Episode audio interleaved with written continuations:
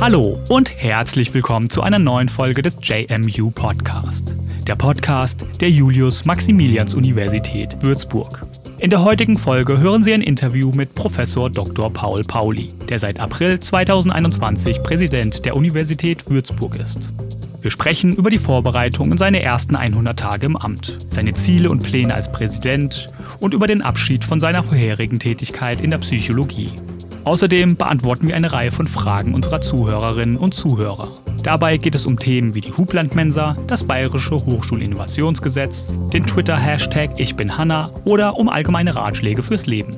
Wir wünschen Ihnen viel Spaß beim Zuhören. Hallo, Professor Pauli, schön, dass Sie da sind. Ja, sehr gerne, sehr gerne. Wir haben ja vor einer Weile schon mal gesprochen hier im Podcast, damals noch über Ihre Forschungsarbeit in der Psychologie. Und in der Zwischenzeit sind Sie Präsident der Universität Würzburg geworden. Und wir sind jetzt, sind jetzt knapp 100 Tage, haben wir gerade noch überlegt. Und das wollten wir zum Anlass nehmen, über Ihre ersten 100 Tage so ein bisschen zu sprechen. Ja, die Zeit vergeht schnell. Genau, ja. Und genau, wir wollten jetzt so die ersten 100 Tage ein bisschen besprechen, haben da ein paar Fragen vorbereitet mhm. und auch Fragen von unseren Zuhörern und Zuhörerinnen gesammelt. Und ich würde sagen, wir steigen einfach mal ein. Gut. Und fangen am besten mal ganz vorne an. Sie sind jetzt seit dem 1. April äh, Präsident der Universität Würzburg. Ja. Und ich denke aber, der Wechsel von der alten Stelle, von Ihrem Lehrstuhl in der Psychologie, der jetzt gerade beurlaubt ist, hin zur neuen Stelle als Präsident der Universität, hat ja sicher schon vorher begonnen. Ähm, seit wann wissen Sie denn, dass Sie Präsident werden würden? Und wie aufwendig war denn der Wechsel, die Vorbereitung und dann ja. letztendlich die Übernahme von Ihrem Vorgänger, Professor Forchel? Also wissen tue ich seit der Wahl. Mhm. äh, die Wahl, ich, die Wahl, glaube ich, im September mhm. äh, letztes Jahr. Also es gab schon eine gewisse Übergangszeit, ungefähr sechs Monate. Und was ich sagen muss, auf den ersten Blick habe ich dann gedacht, naja, sechs Monate, was, was machst du so lange? Und äh, das ist ja doch noch eine lange Zeit, wo man dann in der Schwebe hängt. Aber rückblickend muss ich sagen, die Zeit war wirklich notwendig, mhm. um sich vorzubereiten. Und zwar in, in, zwei Richtungen. Das eine ist Abschied zu nehmen, der einem ja auch nicht leicht fällt, wenn man 20 Jahre an einem Lehrstuhl war und den geleitet hat. Also da sich zu überlegen, wie, wie geht man da raus, dass es auch gut weitergehen kann. Es war also sicher auch, ich sag's mal, auch ein bisschen eine schmerzliche Sache, die man nicht so gern macht. Das ist das eine. Und das zweite war eben, dass man natürlich auch in diesen sechs Monaten viele Gespräche musste ich führen, um zu überlegen, wer sind die Leute oder die Personen, mit denen ich mich umgeben will, die mich auch unterstützen können und wollen äh, im Sinne einer Universitätsleitung. Mhm. Und es war für mich dann relativ schnell die Entscheidung klar, dass ich hier die Universitätsleitung vollkommen neu zusammenstellen will. Mhm. Das war jetzt weniger, weil ich denke, dass äh, das äh, die vorherige irgendwie äh, ein Signal, dass das irgendwie nicht gut war, sondern ich glaube, es war sehr gut in der vorherigen auch, aber es, es wäre schwierig gewesen, äh, manche zu, mit manchen weiterzuarbeiten, mit manchen nicht. Und so war für mich die Entscheidung eigentlich ziemlich klar, wir machen einen Schnitt und, äh, und ich suche alle Vizepräsidenten neu und die Kontinuität und das Wissen von der alten Universitätsleitung ist auch durch den Kanzler äh, mitgenommen worden mhm. in die neue Universitätsleitung. Also genau diese, diese Zeit der äh, Vorbereitung, ein neues Team zusammenzustellen und sich auch zu überlegen, wie, wie, wie stellt man uns dann dort auf und auch zu verstehen, wie arbeitet der Präsidialapparat, wer ist da noch im Hintergrund tätig. Das waren so die wichtigsten Punkte und da waren sechs Monate eigentlich gerade richtig. Okay. Und ja, wie wir schon gesagt haben, die ersten 100 Tage sind jetzt fast rum. Wie gut konnten Sie sich denn jetzt nach dieser ganzen Einarbeitungszeit denn schon in diese neue Rolle einfinden, die ja mit ja, ganz neuen Aufgaben, ja. wahrscheinlich auch mit einer neuen Verantwortung, ich meine, der Lehrstuhl wird wahrscheinlich auch schon viel Verantwortung gewesen sein, aber dann nochmal für eine ganze ja. Universität zuständig zu sein? Also, es ist auf jeden Fall äh, ein sehr, sehr interessantes Amt, mhm. auch mit hohen Herausforderungen an mich, muss man auch sagen. Das betrifft auch die Arbeitszeit, aber ich habe eigentlich auch vorher schon viel gearbeitet, denke ich. Der Haupt, also das ist ein Unterschied, aber der ist, denke ich, nebensächlich. Der Hauptunterschied ist nach meiner Meinung, dass es viel mehr Themen sind. Also am Lehrstuhl sind das alles Themen, die irgendwo was mit Psychologie oder mit Hochschulpolitik in dem Zusammenhang zu tun haben oder eben mit äh, äh, Fakultätsdingen und manchmal auch mit der Universität. Während jetzt ist es wirklich sehr unterschiedlich. Das heißt, man äh, ist um 14 Uhr mit einer Berufungsverhandlung über Musikpädagogik. Um 15 Uhr ist dann ein Gespräch, wie äh, organisieren wir die Impfungen zu Corona und um 16.30 Uhr geht es dann weiter, weil irgendwie die Handelskammer äh, Würzburg mhm. ein Gespräch will über irgendwelche Projekte, die man gemeinsam tut. Und jedes dieser Themen ist natürlich wichtig und auch wichtig, sich damit zu beschäftigen. Und, aber äh, man muss halt schnell zwischen den Themen dann wechseln können. Mhm. Der Vorteil ist der, dass es doch einen Apparat, das habe ich auch schnell gelernt, einen sehr guten Apparat im Hintergrund gibt, der einen gut vorbereitet auf die Themen. Also man kann sich weniger selber vorbereiten, aber man wird besser vorbereitet. Das heißt, es gibt also immer eine Mappe dazu, wo schon die wichtigsten Dinge drauf sind und dann kann man sich doch sehr zeitnah auch in die Themen einarbeiten. Also das ist der, das ist auch ein, ein sehr großer mhm. Vorteil. Das ist dann auch das Team, was Sie schon angesprochen das haben. Das ist das Team, mhm. das im Hintergrund arbeitet. Also natürlich das Präsidialteam, aber der ganze Apparat, der im mhm. Hintergrund halt arbeitet, auch wie die wie die, wie die Vorlagen sind etc. Also das ist schon auch äh, eingespielt, sehr gut und von dem kann man natürlich sehr profitieren. Mhm. Okay. Und Ihr Vorgänger, Professor Feuchel, war Physiker, Naturwissenschaftler. Sie sind ähm, Psychologe. Ja. Ähm, inwieweit ist denn dieser wissenschaftliche Hintergrund vielleicht auch ähm, ausschlaggebend in Ihrer Rolle als Präsident? Ja, also weiß ich jetzt gar nicht, ob das so einen großen Unterschied macht. Ich glaube, es gibt immer Unterschiede zwischen Menschen, die verschiedene Führungsstile haben. Und natürlich ist jetzt immer die Frage, wieso habe ich das studiert, Herr Forchel das? Das ist immer so eine Interaktion. Ich, mhm. ich habe das Fach und, und bin der Mensch, der ich jetzt eben bin und habe das Fach im Hintergrund. Was ich schon glaube, ist, dass ich mehr äh, vielleicht auch äh, überlege, inwieweit der Mensch für diese Fragestellungen wichtig ist. Das hat aber der Vorgänger genauso machen müssen, aber vielleicht kommt es bei mir ein bisschen früher. Ich sage jetzt nur mal als, als ein Beispiel, wir hatten kürzlich, mit Beispielen kann man es ja am besten erklären, wir hatten kürzlich ein, ein Treffen mit Vertretern der Stadt mhm. äh, zum Thema Nachhaltigkeit.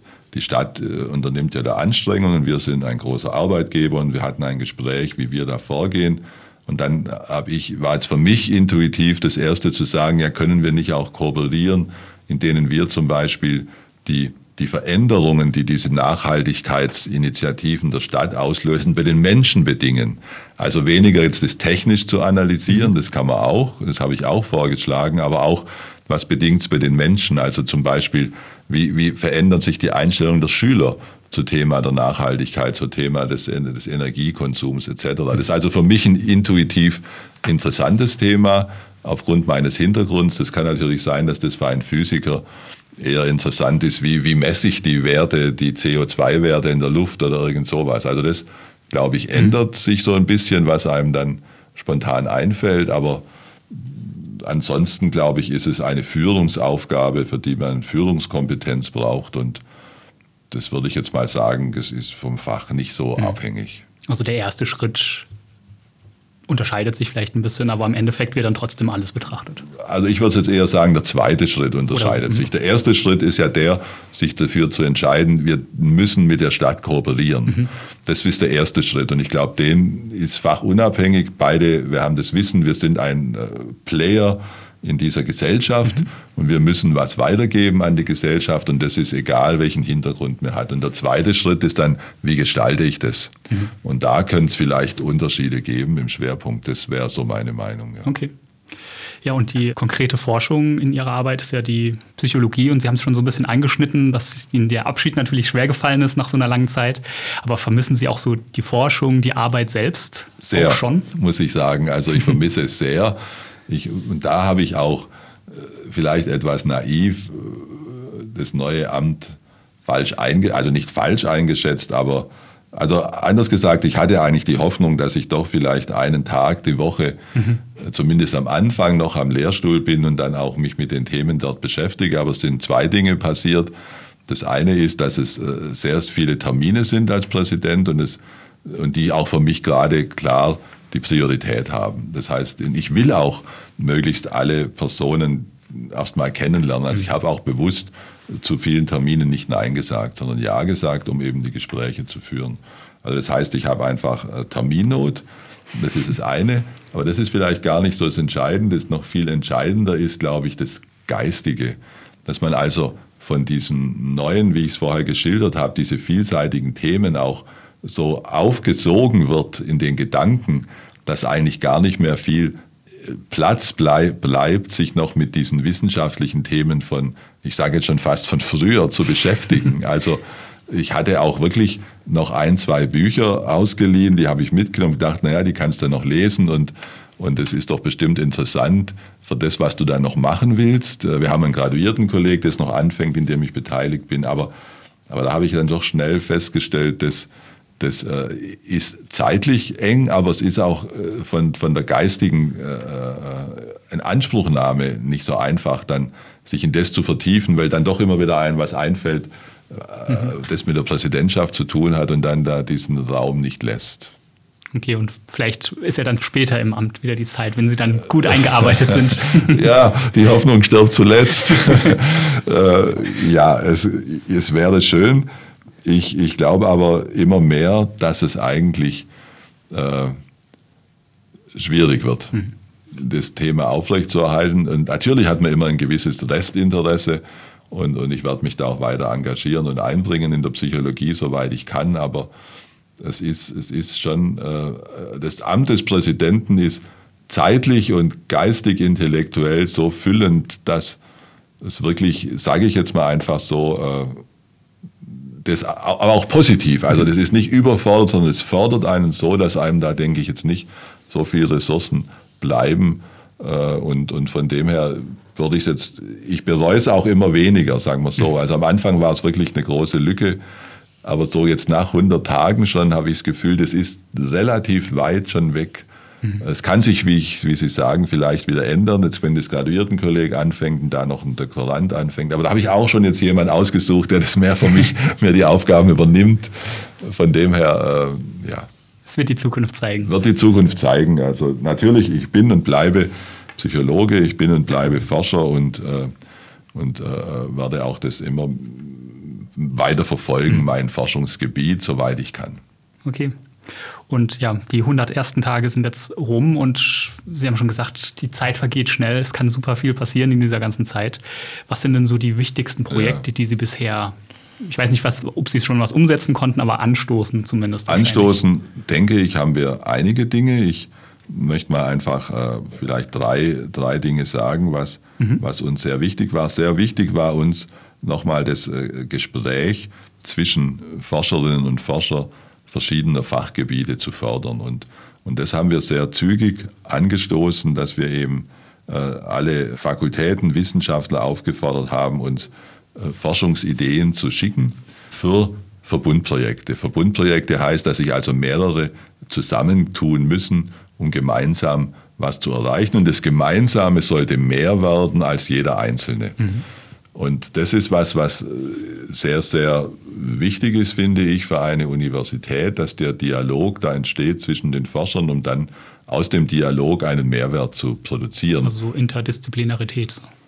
Es kann auch innerhalb einer Disziplin sein, also ich sage mal ein äh, anorganischer, ein organischer Chemiker oder sowas, aber auch über die Disziplinen mhm. weg. Und, die, die, die, und da haben wir jetzt eben die, diese sehr viele Vorschläge bekommen. Das hat, war sehr positiv, denke ich und haben jetzt auch uns aufgeteilt in der Universitätsleitung, inwieweit wir haben die dann gruppiert, diese Vorschläge, und haben jetzt immer Gruppen, die nach unserer Meinung thematisch zusammengepasst, passen, zusammenpassen, zusammengebracht zu einer kurzen Diskussion, um auch herauszuarbeiten, was sind die Themen, wo wollt ihr hin, was ist der Verbund, was braucht ihr noch, um euch zu verstärken mhm. und wo sind die Verknüpfungspunkte zu anderen Ideen. Und das läuft aktuell gerade und das ist wirklich sehr, sehr interessant und auch sehr positiv bisher aufgenommen worden. Und natürlich haben wir auch in den Hinterkopf, im Hintergedanken, dass uns diese Verbünde dann auch vielleicht helfen auf dem Weg in der Exzellenzstrategie. Mhm. Dass also manche dieser Verbünde eben auch dazu beitragen könnten, dann vielleicht so einen Clusterantrag zu stellen. Aber das Wichtige ist eben, der Dialog, der Austausch und dass aus diesen Verbünden auch dann konkrete Arbeit wird. Das kann etwas Kleineres sein, das kann Einzelanträge sein, die sich mit selben Thema befassen, das kann aber auch eine, eine DFG-Forschungsgruppe sein, das kann ein Graduiertenkolleg sein oder sogar ein SFB.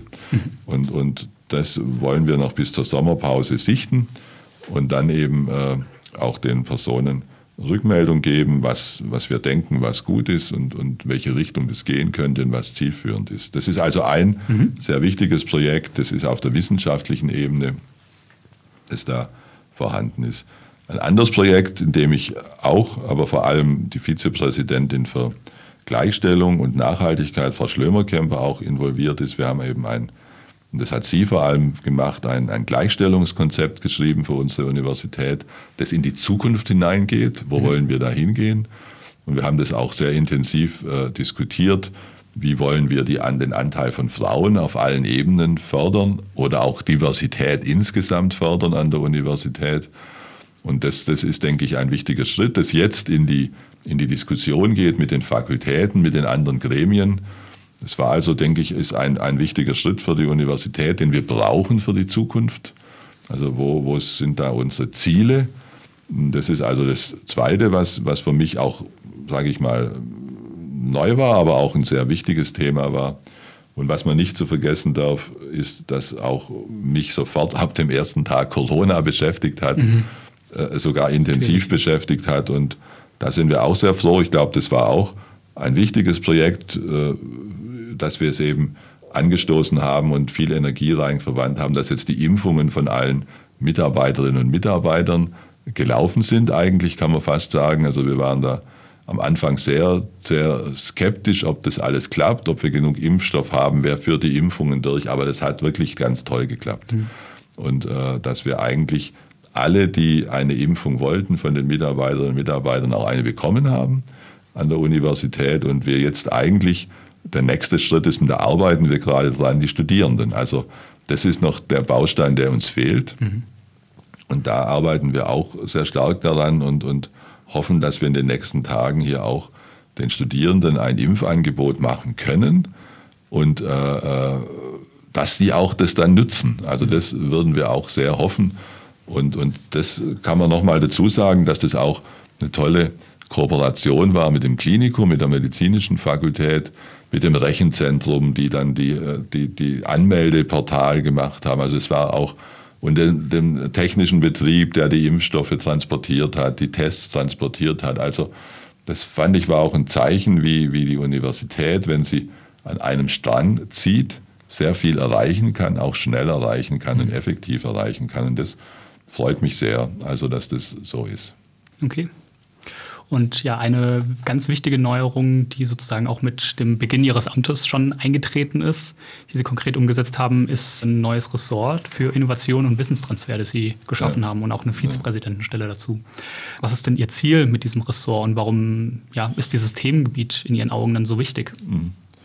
Also es ist ein wichtiges Thema, weil natürlich äh, die Universität aufgrund dessen, dass sie eben in, in in unbekannte Wissensbereiche vorstößt, das Potenzial hat für Innovation und Transfer. Das heißt also, dieses Wissen, das wir generieren, auch zurückgegeben wird in die Gesellschaft und innovative Innovationen anstößt, das Wissen transferiert.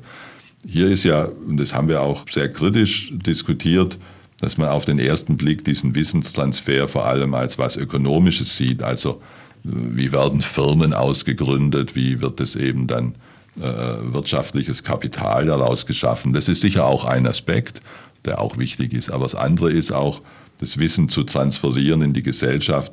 Ähnlich wie ich es vorher gesagt habe. Also äh, wie ist es, wenn wir jetzt das Thema Nachhaltigkeit immer mehr im Vordergrund steht? Kommt es schon bei Schülern an? An welcher Altersstufe kommt es an? Was gibt es für Konzepte, um solche solches Nachhaltigkeitswissen zu vermitteln.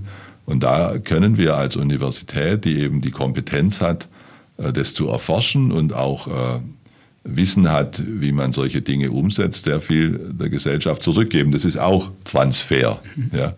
Und, und das ist eben genau der Bereich, den, den wir fördern müssen. Auch wie kommunizieren wir unser Wissen in die Gesellschaft hinein. Das fängt schon jetzt an mit den ganzen äh, Fake News-Fragen. Also mhm. es ist ja auch unsere Aufgabe, darüber aufzuklären als Wissenschaftler, ja, zu sagen, nein, dafür gibt es keine Evidenz und, und das klar und, und äh, zu kommunizieren ist, ist ein wichtiger Aspekt und da bin ich eben sehr froh, sehr froh dass Herr Bode sich dieser Aufgabe angenommen hat und eben äh, genau dieses Thema, wie können wir das Wissen an der Universität nutzen, um das auch in die Gesellschaft hineinzutragen, in Firmen, klar, aber auch in andere Bereiche der Gesellschaft, äh, das zu, zu stärken. Und mhm. das, glaube ich, ist eine wichtige Aufgabe, die, die immer wichtiger wird.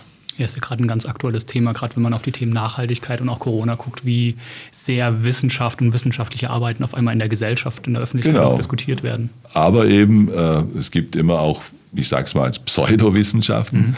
in diesen Sachen und das ist unsere Aufgabe, hier mit einer klaren Stimme zu sprechen und das auch ich, zu, zu hinterfragen mhm. in manchen Dingen und auch unsere Meinung kundzutun, äh, in einer verständlichen Weise. Mhm. Okay. Und dann kommen wir jetzt nochmal auf die Präsidentschaft an sich zurück. Ähm, was sind denn so Ihre, sagen wir mal, kurzfristigen Ziele für die nächsten 100 Tage und, sage ich mal, für das nächste kommende Wintersemester und vielleicht auch ein paar langfristige Ziele und Projekte, die Sie gerne angehen möchten? Also, die nächsten 100 Tage, da muss ich jetzt ganz ehrlich sagen, im August sind meine Ziele auch ein bisschen Ruhe zu finden und äh, äh mich zurückzuziehen aber äh, nicht aus der Welt zu sein, schon mhm. Kontakt zu haben, aber das ist ein, ein sehr kurzfristiges Ziel, wenn man ganz ehrlich ist. Die, was ein, ein wichtiges Ziel aktuell ist, äh, kurzfristig ist, das Wintersemester in Präsenz realisieren zu mhm. können. Das ist ja dann auch die Impfung der Studierenden. Genau, also das denke ich ist, ist ein, ein wichtiger Aspekt da. Um dies zu erreichen, müssen wir oder sollten wir äh, möglichst viele Studierende haben, die geimpft sind. Mhm. Und von den Mitarbeiterinnen und Mitarbeitern haben wir das geschafft, würde ich mal sagen.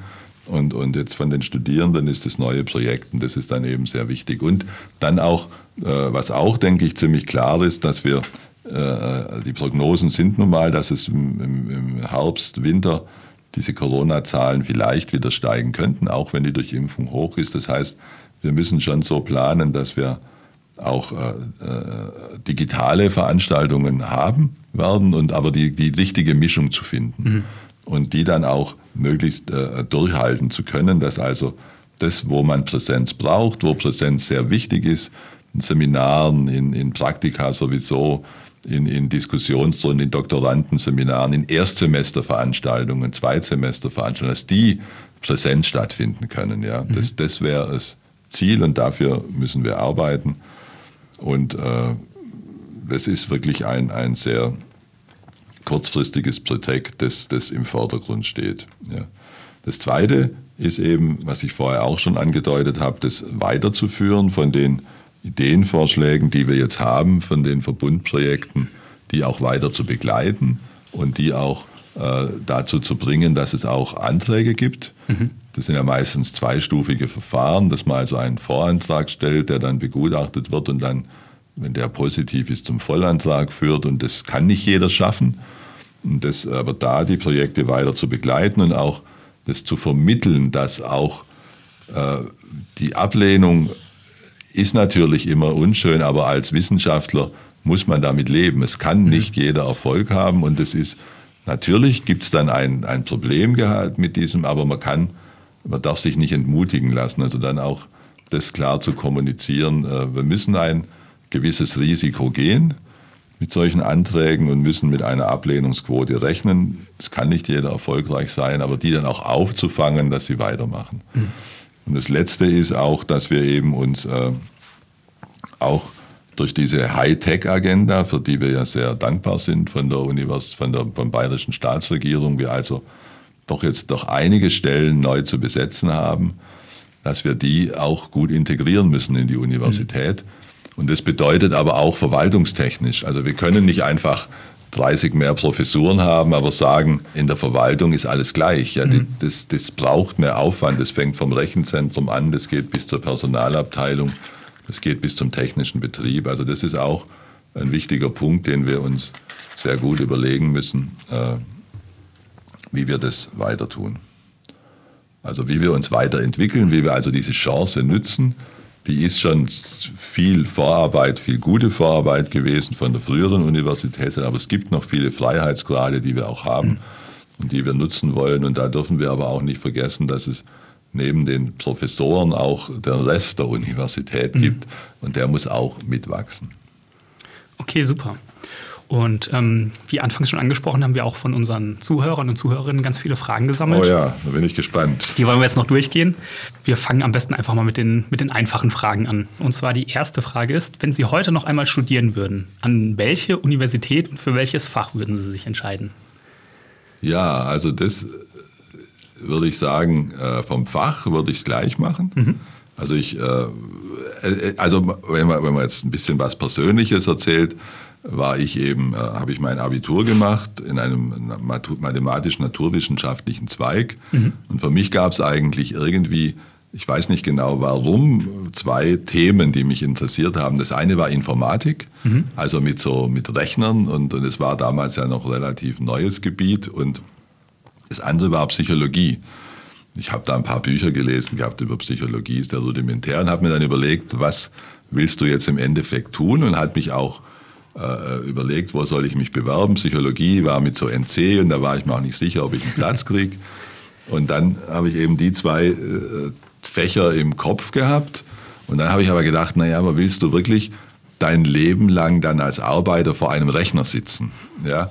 Und habe eigentlich dann gedacht, naja, Psychologie ist das, was mich dann doch mehr interessiert. Da hat mhm. man doch mehr mit Menschen zu tun und mit, mit Gedanken von Menschen und habe mich dann für Psychologie beworben und habe auch dann gleich auf Anhieb, ich wollte, vielleicht war es auch Nachrücker, ich weiß nicht, auf jeden Fall habe ich äh, gleich nach meinem Abitur, und ich habe auch noch Zivildienst gemacht, äh, äh, dann den Studienplatz bekommen in Tübingen und das war mhm. auch vom Wohnort der nächste Ort, da war ich sehr glücklich, meine Schwester war dort.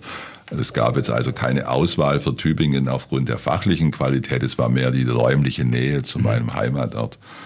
Und habe das dann begonnen, Psychologie, und, und mir hat es eigentlich von Anfang an gut gefallen und war auch dann von einigen Professoren äh, sehr beeindruckt in dem Fach und habe das dann auch sehr gerne weitergemacht. Also das war aber, ich will mal sagen, eine gewisse Zufallsentscheidung war es auch ein bisschen. Also es gab, das Interessante ist, dass ich ja dann in der Psychologie selber sehr viel mit Rechnern gemacht habe. also von Programmieren. Ich habe auch eigene, eigene Programme geschrieben, von der Statistikauswertung bis zu Experimenten programmieren und so. Also das ist doch wieder auch mit Rechnern viel mhm. zu tun hatte, so gesehen. Und, und äh, ja, also von dem her habe ich mir dann das auch wieder so, so eingerichtet in der Psychologie, habe aber dann auch in der Psychologie eine Ausbildung gemacht in der klinischen Richtung als Psychotherapeut und habe auch dann die Approbation bekommen. Das heißt, ich hätte auch mich niederlassen können und praktisch arbeiten können. Aber bin aber in der Forschung dann eben geblieben und, und habe habilitiert und das war der richtige Weg. Also das Fach, glaube ich, würde ich wieder gleich wählen. Die Universität, wie gesagt, das war für mich äh, damals eher die Wahl, äh, was ist in der Nähe mhm. und, und weniger, was ist. Es war auch NC damals und man ist eingeteilt worden, wo man halt hinkommt. Und da war eben Nähe zum Heimatort auch ein Auswahlkriterium.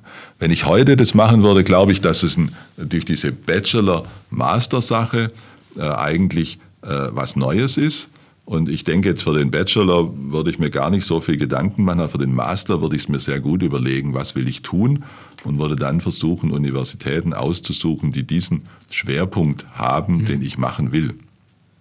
Und, und da ist bestimmt auch Würzburg, Würzburg unter den Top-Adressen wenn man manche Schwerpunkte will, für die wir sehr gut ausgewiesen sind. Für andere Schwerpunkte sind andere Universitäten mhm. besser ausgewiesen. Das hängt dann sehr davon ab. Also das ist, glaube ich, heute auch anders, als es früher war. Ich habe noch Diplom studiert und nicht Bachelor, Master. Äh, äh, dass äh, man da auch den Vorteil hat, dass man, wie gesagt, für einen Bachelor, glaube ich, ist es gar nicht so entscheidend, aber für das Masterprogramm ist es schon entscheidend, wo, wo will ich mich spezialisieren und dann auswählen. Okay. Und da kann man dann gleich schon zur nächsten Frage, die sich auch auf Ihren Hintergrund als Psychologe äh, ja. bezieht. Und zwar ähm, müssen Sie sich manchmal mit Selbstdiagnosen herumschlagen. ja, also äh, mit Selbstdiagnosen. Ja, also Sie meinen jetzt, wenn andere Personen sagen, ja klar, Also, also nicht für mich selber, sondern bei anderen Personen, die, die sagen, denke, könnte sein, dass ich depressiv bin oder sowas. Ja. Also das kommt schon ein bisschen auch aus meinem klinischen Hintergrund, dass, es, dass ich manchmal auch äh, von äh, näher oder entfernter Bekannten angesprochen werde. Ich kenne da jemanden, der verhält sich so und so, ist das irgendein Problem oder sowas. Mhm. Das, das gibt es schon.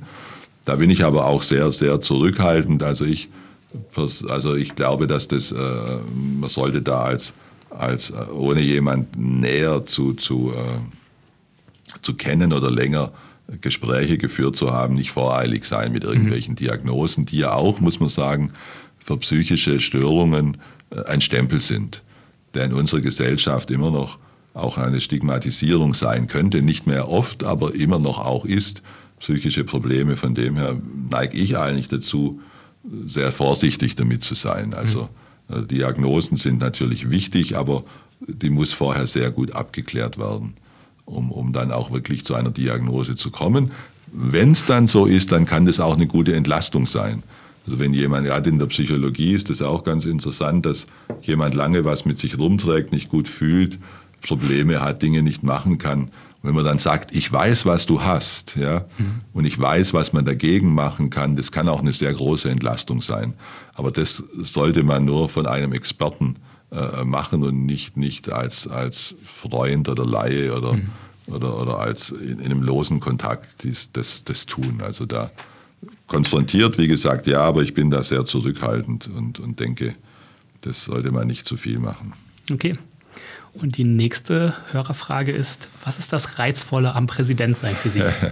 Das Reizvolle am Präsidentsein ist wirklich, finde ich, wie ich es vorher auch schon gesagt habe, die, das Anspruchsvolle an der Aufgabe. Also es ist eine sehr anspruchsvolle Aufgabe, die einem viele Themen, äh, äh, viele Themen präsentiert, für die man sich, in die man sich einbringen muss und für die man Lösungen suchen muss. Und durch die Vielfalt der Themen kann ich äh, kann ich jetzt individuell auch manchmal das gar nicht lösen, aber ich habe ein Team und durch die Zusammenarbeit im Team können wir das eben dann doch meistens eine Lösung finden. Und das ist auch, glaube ich, das Reizvolle am Präsidenten sein, dass man dann den richtigen Ansprechpartner hat, um, um zur richtigen Lösung zu kommen, mhm. weil man kann nicht alle Themen selber beantworten. Okay, die nächste Frage ist, was ist der interessanteste Fakt, den Sie in den letzten oh. 100 Tagen und oder in Ihrem Leben gelernt haben? Ja, das ist gar nicht so einfach zu beantworten. Der einfachste Fakt, also was äh, ja, ein, ein, einfacher Fakt ist, dass die Universität 4.500 Mitarbeiter hat und 28.500 Studierende. Also ist der, der interessanteste, Entschuldigung. Der interessanteste Fakt, der interessanteste Fakt. Oh, das ist, puh. Das sind so viele Sachen dann wahrscheinlich, ja, die, das die, sind, also es ist vielleicht kein Fakt, aber wie vielschichtig die Universität ist, finde ich schon, äh, war für mich, äh, ich, schon lange an der Universität bin, auch viele Aufgaben an der Universität gemacht habe. Als Präsident merkt man noch mal mehr, wie viele verschiedene Ebenen gibt es, auf denen jemand arbeitet. Mhm. Und dass eigentlich nur das Zusammenspiel dieser vielen Personen das, das, das, das Lebendige in der Universität bedingt. Also wie viel Personen zum Beispiel im technischen Betrieb arbeiten, die, die täglich äh, sehr wichtige Arbeit für die Universität machen oder wie viele Personen jetzt auch im, in, in, in, in, der, in der engeren Universitätsverwaltung einfach zuständig sind, dass das läuft, dass die ganzen Briefe, die einkommen, richtig weiterverteilt werden und wie das, also das ist schon, finde ich, bewundernswert und das finde ich auch so, für, für, dass es einem klar wird, was für eine große Organisation das ist, die die, die nur funktionieren kann durch das Zusammenspiel von sehr vielen verschiedenen Ebenen. Bisher habe ich immer vor allem die wissenschaftliche Ebene gekannt eines Lehrstuhls, mhm. die eben dann geht von Sekretärin bis zum Professor so ungefähr. Aber dass da noch viel, viel drumherum ist, es war mir schon auch klar, aber wie das strukturiert ist und wie feingliedrig das zum Teil ist, das ist schon ein Fakt, der, äh, den ich gelernt habe und der sehr interessant ist, was da alles notwendig ist, so muss man sagen. Mhm. Ja. Okay. Dann kommen wir jetzt mal zu ein paar Fragen, die jetzt konkreter werden. Und zwar gab es ja. eine Frage, warum ist die Hublandmensa noch nicht fertig und wie ja. lange dauert das noch? Die Hublandmensa ist noch nicht fertig, das ist korrekt und das dauert aber nicht mehr lange, soweit ich weiß, sondern bis äh, Aber es wird noch bis nächstes Jahr dauern. Und ich, bevor ich jetzt was Falsches sage, ich glaube, es bis Herbst nächsten Jahres wird die Hubland Mensa fertig sein. Was passiert ist, ist, dass es eine sehr intensive Renovierung oder Umarbeitung notwendig gemacht hat und da auch äh, Schwierigkeiten aufgetreten sind und auch neue Bestimmungen aufgetreten mhm. sind, wie der Umbau zu erfolgen hat, dass das verzögert hat. Aber Corona eventuell auch nochmal. Corona wahrscheinlich auch nochmal, aber ich glaube, es sind vor allem eben neue Regeln, auch Bestimmungen gekommen und neue, nicht vorhersagbare äh, Auflagen, die erfüllt werden müssen, um das Projekt zu realisieren. Und die Mensateria gibt es ja, die ist kein vollständiger Ersatz, auch mhm. räumlich nicht, aber der Plan war schon gut, es so zu machen. Und, und äh, es ist aber jetzt in, in, der End, in der Endphase. Okay. Und die nächste Frage ist, was wird die Uni tun, um Studierende nach dem Corona-Online-Semester aufzufangen? Ja, das ist, wie gesagt, ein, ein, wichtiger Punkt. Zum einen werden wir das tun, was ich vorher gesagt habe, dass die Studierenden, die eben äh, im ersten, zweiten oder dritten Semester sind, das heißt also, die praktisch die ersten zwei, das erste oder das zweite oder das Semester unter Corona-Bedingungen gemacht haben, dass die Priorität haben werden für Präsenzlehre. Mhm. Das ist das eine. Zum anderen wird es so sein, dass wir eben auch für die Studierenden noch Angebote machen werden, auch Tutorien geplant sind, um eben den Stoff nochmal ihnen zu vermitteln, wo Lücken da sind oder wo sie es nicht selbstständig lernen konnten. Also das ist, glaube ich, sind die zwei, zwei wichtigsten Aspekte, die da sind. Und ich, ich glaube aber auch, wie man so schön sagt in der Psychologie, an die Resilienz, also die Widerstandskraft des Menschen, dass wir also äh, da die meisten das doch gut bewältigen können werden. Und, und wo es Hilfe gibt, äh, werden wir die anbieten. Wir, es gibt auch, wir haben auch viel besprochen, dass es eben aufgrund dieser Vereinsamung oder des Mangel von sozialen Kontakten noch mehr psychische Probleme gibt. Also da bitte auch melden. Es gibt beim Studentenwerk eine psychologische Beratungsstelle.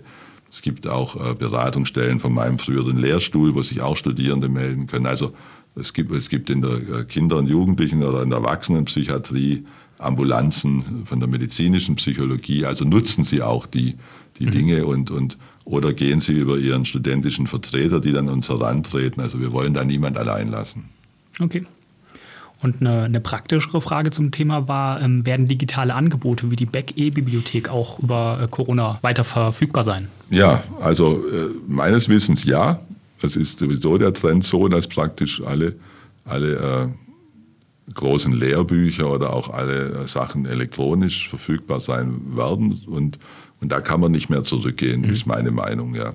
Äh, ich, ich müsste das nochmal sprechen mit Herrn Schmidt von der Bibliothek, den leider aber das Gespräch, das ich mit ihm hatte, war eigentlich in die Richtung auch, dass man nicht mehr zurückgeht. Wir werden auch manche Vorlesungen immer noch im nächsten und übernächsten Semester, vielleicht sogar im übernächsten, wie gesagt, nochmal online anbieten, weil wir, äh, die Vermutung so ist, dass wir die Abstandsregeln immer noch einhalten müssen nächstes Semester. Und das heißt, dass äh, wir die großen Räume, die großen Hörsäle eigentlich für Seminare brauchen und deswegen die großen Vorlesungen weiter online anbieten werden. Und das braucht man dann natürlich auch wieder die Bücher so. Okay. Und eine weitere Frage war, wie stehen Sie zum Bayerischen Hochschulinnovationsgesetz? Ja, guter Punkt. Das Bayerische Hochschulinnovationsgesetz geht seinen Gang. Es hat Vor- und Nachteile. Äh, ich persönlich sehe es jetzt so, dass es eben das Entscheidende jetzt, also dass es viele Möglichkeiten bietet, die wir noch nutzen können und die wir auch uns selber klar werden wollen, wo wir hinwollen. Und das ist es. Das heißt, wir müssen also uns als Universität intern überlegen, äh, was wollen wir. Das Hochschulgesetz Hochschulinnovationsgesetz lässt zu, wir machen einfach weiter, wie es jetzt ist. Mhm. Ist möglich. Es kann aber auch sein, wir können uns ganz stark ändern. Und wie wir das tun, das müssen wir durch eine neue Grundordnung festlegen.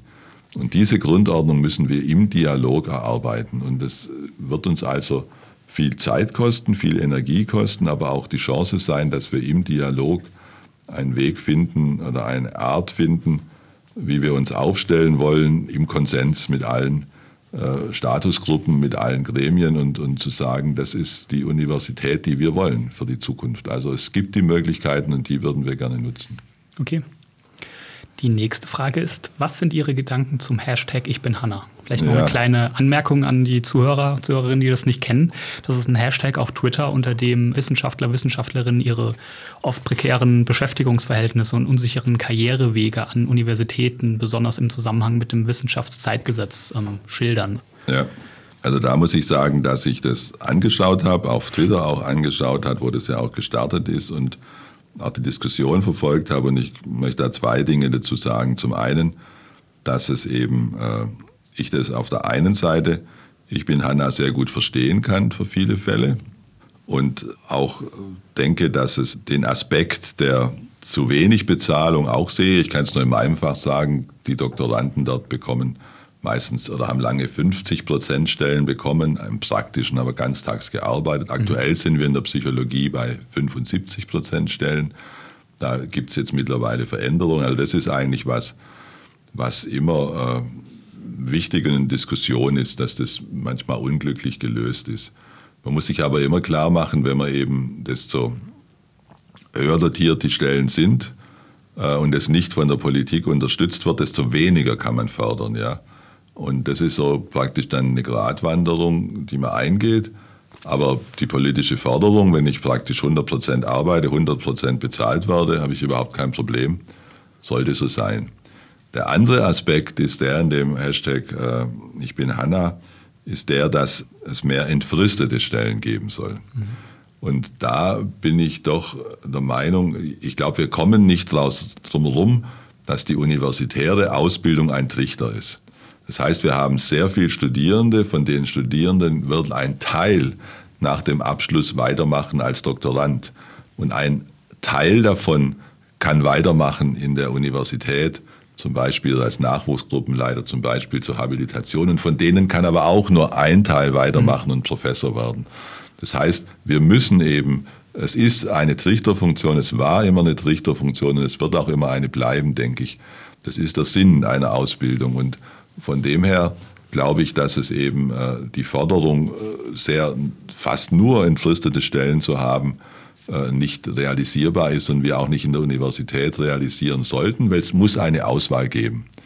Was ich aber gleichzeitig finde, ist, dass es natürlich äh, äh, jeder äh, diese Entscheidung basiert auf, auf gutem Wissen treffen können sollte und auch richtig beraten werden sollte. Also und, und, äh, und es sollte natürlich auch möglichst früh die Entscheidung getroffen werden. Das heißt also, ich bin schon auch stark dafür, dass wir diese Tenure-Track-Professuren einführen, dass wir auch äh, Mittelbaupersonen haben und brauchen, das ist auch keine Frage.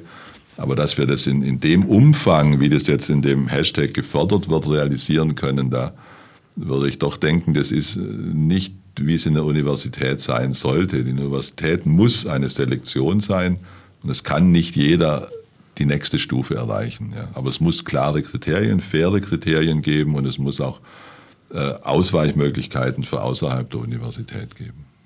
Okay.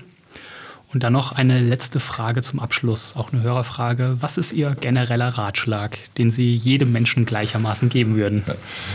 Also jedem Menschen, gleichen, jedem Menschen gleichermaßen würde ich erstmal äh, raten, äh, kritisch, aber optimistisch durchs Leben zu gehen. Also man soll schon Dinge hinterfragen, soll sich damit beschäftigen, soll eben äh, auch vielleicht ein bisschen zweifeln an manchen Dingen und, und sagen, ist das richtig, ist das falsch, aber trotzdem optimistisch bleiben. Also optimistisch bleiben, dass man A, selber was erreichen kann.